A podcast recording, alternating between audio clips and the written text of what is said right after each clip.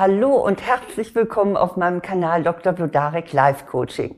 Ich bin Eva Blodarek, Psychologin, Coach und Buchautorin. Und hier geht es jetzt darum, ob Sie verbittert sind. Und wenn ja, wie Sie das ändern können. Und dazu möchte ich Ihnen dann gerne fünf Tipps geben. Es ist also eine Art Check, ob Sie verbittert sind. Und wie gesagt, wenn sich herausstellt, ja, ist so, dann gibt es auch gute Tipps, wie Sie das wieder auflösen können. Verbitterung ist eine mögliche Reaktion auf ein negatives Ereignis im Leben. So ist es definiert. Und es gibt natürlich viele, viele Gründe, verbittert zu sein. Ich möchte einfach mal ein paar nennen. Etwa, Sie haben viel für jemand getan und was haben Sie geerntet? Nur Undank. Da hat sich jemand gar nicht mehr gemeldet und war wirklich völlig undankbar. Oder Sie haben bis zum Burnout gearbeitet, aber jemand anders ist befördert worden. Oder auch Ihr Mann oder Ihre Frau hat Sie für jemand anderen verlassen und ist jetzt glücklich und Sie bleiben unglücklich und verzweifelt zurück. Oder auch jemand aus einer bestimmten Berufsgruppe, etwa aus der Medizin oder Psychotherapie oder aus der Finanzberatung, hat ihnen geschadet und kommt auch noch ungestraft damit davon. Also solche Erfahrungen lösen heftige Gefühle aus. Wir sind wütend, wir sind deprimiert und wir fühlen uns gekränkt oder wir haben Rachegelüste. Das ist auf jeden Fall sehr verständlich. Und ich weiß nicht, ich kenne niemand, der nicht diese Gefühle auch schon mal gehabt hat. Aber in den meisten Fällen beruhigt sich das dann nach einiger Zeit wieder. Es ist zwar so, das bleibt noch als Kränkung in der Erinnerung, also wir werden das sicher nicht so schnell vergessen, aber es hat keine weiteren Folgen für das eigene Leben. Wenn das Ereignis aber nun sehr schwerwiegend war und das bittere Gefühl länger als sechs Monate ungefähr anhält, dann kann die Verbitterung chronisch werden. Und das führt unter Umständen sogar zu einem psychischen Krankheitsbild. Und zwar äh, nennt man das eine posttraumatische Verbitterungsstörung. Posttraumatische Verbitterungsstörung. Also um diese ganz schwere Form der Verbitterung soll es hier nicht gehen. Hier soll es nun um die Art der Verbitterung gehen, die sie daran hindert, Lebensfreude zu empfinden und die dazu führt, dass sie auf einem ganz bestimmten Gebiet einfach nicht mehr handlungsfähig sind.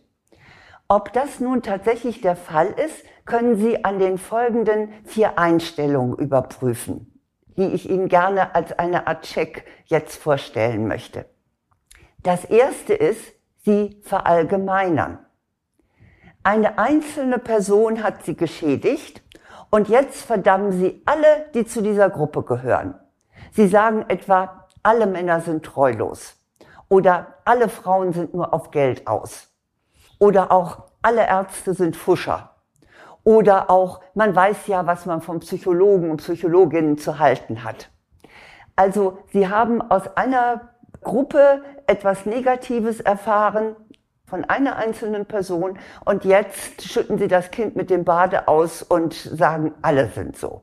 Also das ist das erste Anzeichen. Mein zweites Anzeichen ist, sie kündigen innerlich. Sie sind betrogen und belogen worden. Man hat ihre Liebe oder ihr Vertrauen missbraucht.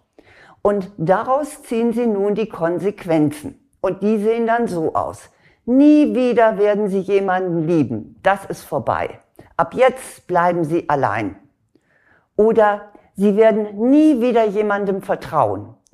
Ab heute werden Sie sich keinem Menschen mehr öffnen. Oder auch nie wieder werden Sie zu einem Schulmediziner oder einer Schulmedizinerin gehen. Lieber sterben Sie. Oder jetzt machen Sie nur noch Dienst nach Vorschrift. Dann sollen die doch sehen, wie Sie selber zurechtkommen. Oder von ihnen kriegt keiner mehr was. Ab heute denken sie nur noch an sich. Also, Sie merken schon, was sich da in Ihnen aufgestaut hat. Sie blockieren regelrecht gegenüber irgendwelchen Veränderungen und sagen sich so, ab jetzt ist da Schluss. Das Dritte ist, was zeigt, dass Sie verbittert sind, ist, Sie glauben nicht mehr an Gerechtigkeit. Sie hatten mal bestimmte Werte. etwa, dass Qualität sich auszahlt, haben sie geglaubt. Oder dass man mit Fleiß etwas erreicht. Vielleicht auch, dass Gott die Guten belohnt und die Bösen bestraft. Aber die Erfahrung hat sie nun gelehrt, offenbar ist das nicht so. Im Gegenteil. Die Unfähigen und die Blender haben den größten Erfolg. Egoisten kriegen, was sie wollen und die Bescheidenen fallen hinten zurück. Narzissten täuschen andere und kommen in Führungspositionen und die guten Menschen, ja, die werden dann gemobbt. Jedenfalls, das Fazit aus ihrer Erfahrung ist, sie kehren sich jetzt von ihren ursprünglichen Werten ab und werden zynisch. Mein viertes Kriterium, dass sie verbittert sind, lautet, sie hadern mit ihrem Schicksal. Warum hat diese tückische Krankheit ausgerechnet sie erwischt? Warum, warum haben Sie ein behindertes Kind? Warum ausgerechnet Sie sind Sie Opfer eines Unfalls geworden? Und warum gerade jetzt? Ja, warum gerade Sie?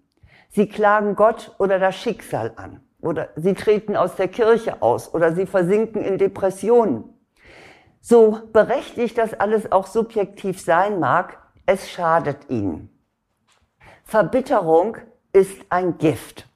Und dieses Gift nimmt ihnen schleichend ihre Lebensfreude, ihren Mut und es schränkt ihre Handlungsfähigkeit ein. Und deshalb sollten sie unbedingt dagegen angehen. Und Dazu möchte ich Ihnen jetzt meine fünf Tipps als Gegengift weitergeben. Mein erster Tipp ist, suchen Sie die Ausnahmen. Hören Sie auf, alle, die zu der Verursachergruppe Ihrer Verbitterung gehören, über einen Kamm zu scheren. Es gibt kein einheitliches Verhalten. Machen Sie bitte mal die Augen auf und suchen Sie bewusst nach Ausnahmen. Gibt es in Ihrer Umgebung oder in Ihrer weiteren Bekanntschaft zum Beispiel eine Frau, die nicht nur auf Geld und Äußerlichkeiten aus ist? Gibt es in Ihrer Nähe einen treuen Mann? Gibt es einen Arzt oder eine Ärztin, denen Ihre Patienten am Herzen liegen? Gibt es eine Psychologin, die äh, ihren Klientinnen und Klienten Wertschätzung entgegenbringt?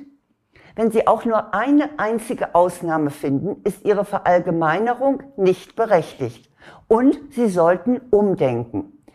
Und suchen Sie nach diesen Ausnahmen. Mein zweiter Tipp ist, haben Sie selbst Mitgefühl, aber nicht Selbstmitleid. Ja, es ist traurig, was Ihnen passiert ist. Das will ich gar nicht kleinreden. Und Sie dürfen auch eine Zeit lang trauern oder wütend sein oder welches Gefühl, welches heftige Gefühl auch immer bei Ihnen auftaucht. Aber suhlen Sie sich bitte nicht in Selbstmitleid und holen Sie sich das auslösende Ereignis nicht immer wieder hoch. Und vor allen Dingen nehmen Sie es nicht als Alibi dafür, dass Sie passiv bleiben dürfen oder dass Sie sich in Ihr Schneckenhaus zurückziehen können.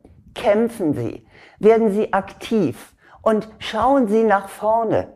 Sonst sind nicht die Verursacher oder die Verursacherin ihrer Verbitterung an ihrem Unglück schuld, sondern eindeutig sie selbst, jedenfalls ab jetzt.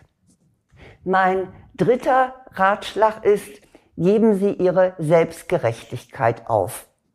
Es ist selbstgerecht, beurteilen zu wollen, wie sich andere zu verhalten haben. Ich erinnere mich selbst an eine Phase, ich denke nicht gern dran zurück, in der ich verbittert war, weil ich nämlich fand, dass meine Leistung in der Öffentlichkeit nicht genügend anerkannt würde. Selbsternannte Speaker ohne professionellen Hintergrund, die füllten ganze Sporthallen, während ich vor 100 Leuten einen Vortrag hielt. Oder banale Ratgeber mit super Titeln verkauften sich millionenfach, während mein fundiertes Buch gerade mal ein paar tausend Leser fand. Offenbar wurde da wirklich nicht gesehen, welche Qualität ich doch ablieferte. Und ich muss sagen, ich war schwer verbittert. Das Ego und die Eitelkeit ließen herzlich grüßen. Aus eigener Erfahrung weiß ich also, so zu denken macht unglücklich. Es verhindert nämlich, dass sich ihr wahres Leuchten und ihre Fähigkeiten entfalten. Ich kann Ihnen sagen, niemand ist Ihnen etwas schuldig. Es gibt kein Recht auf Beförderung, auf Liebe und auf Erfolg. Wenn Sie es bekommen, dann ist das wunderbar. Aber wenn nicht, dann sollten Sie Ihr Verhalten und Ihre Werte nicht davon beeinflussen lassen. Tun Sie, was mit Ihren Werten und Ihrer Vorstellung von Qualität übereinstimmt, und zwar unabhängig von dem Ergebnis. Mein vierter Tipp ist, seien Sie offen für neue Erfahrungen. Gehen Sie raus aus der Komfortzone Ihrer Verbitterung. Krempeln Sie die Ärmel hoch, werden Sie aktiv. Fragen Sie sich, was muss ich tun, um neue Erfahrungen zu machen? Welches Denken und Verhalten muss ich ablegen, um nicht wieder das Gleiche zu erleben? Und dann probieren Sie Neues aus. Wenn es etwa um Freundschaften und Unternehmungen geht, dann suchen Sie sich doch im Internet mal Angebote für Ihren Wohnort aus. Oder wenn es um beruflichen Erfolg geht, machen Sie Fortbildungen oder bewerben Sie sich anderswo. Und ganz wichtig ist, geben Sie nach den ersten Niederlagen nicht gleich auf. So nach dem Motto, ich hab's versucht, aber ich hab's ja gleich gewusst. Fünftens, nehmen Sie Ihr Schicksal an. Es hat oft keinen Sinn zu fragen, warum gerade ich. Die richtige Frage lautet, warum ich nicht. Wir haben keine Option auf ein beschwerdefreies Leben. Und ja, das Schicksal ist manchmal grausam und unerklärlich. Wir müssen versuchen, einen persönlichen Sinn für das zu finden, was uns geschehen ist, damit wir nicht daran zerbrechen.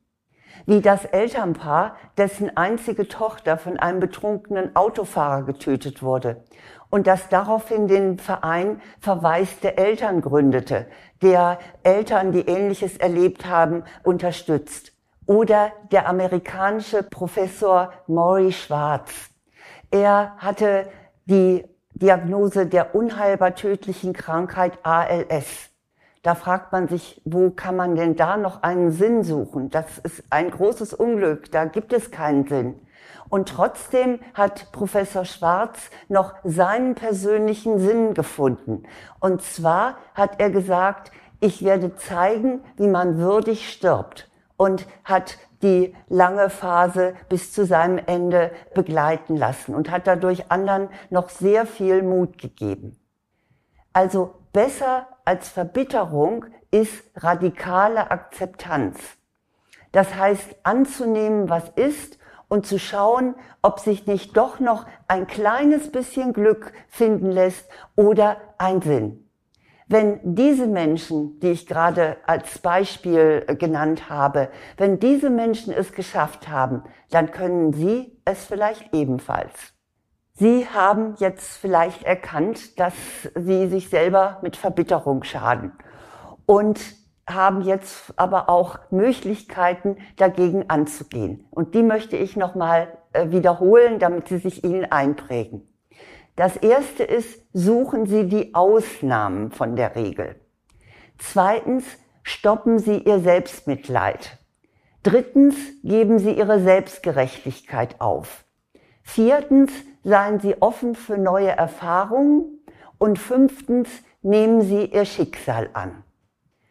Damit Ihnen das auch besser gelingt, habe ich auch einige Möglichkeiten, wie Sie da noch tiefer einsteigen können und wie Sie auch regelrecht sich ein anderes Statement erarbeiten können. Das ist zunächst einmal mein Buch Schicksal, Krisen bewältigen und Chancen nutzen. Das ist beim Verlag vergriffen, deshalb finden Sie es jetzt nur noch bei Amazon. Also Schicksal, Krisen bewältigen, Chancen nutzen, das steht ja auch schon im Untertitel, worum es da geht. Und das zweite Buch ist Vertage nicht dein Glück, ändere dein Leben.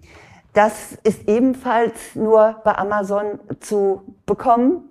Und dieses Buch gibt es auch als Hörbuch. Ja, und dann für alle, die lieber schauen als lesen, gibt es den Videokurs Liebe dich selbst, dann ändert sich dein Leben positiv. Denn wenn sie sich selber lieben, dann würden sie sich nicht mehr länger mit Verbitterung vergiften. Dieser Videokurs ist für Frauen Aber es hat auch noch keinem Mann geschadet, ihn sich anzusehen.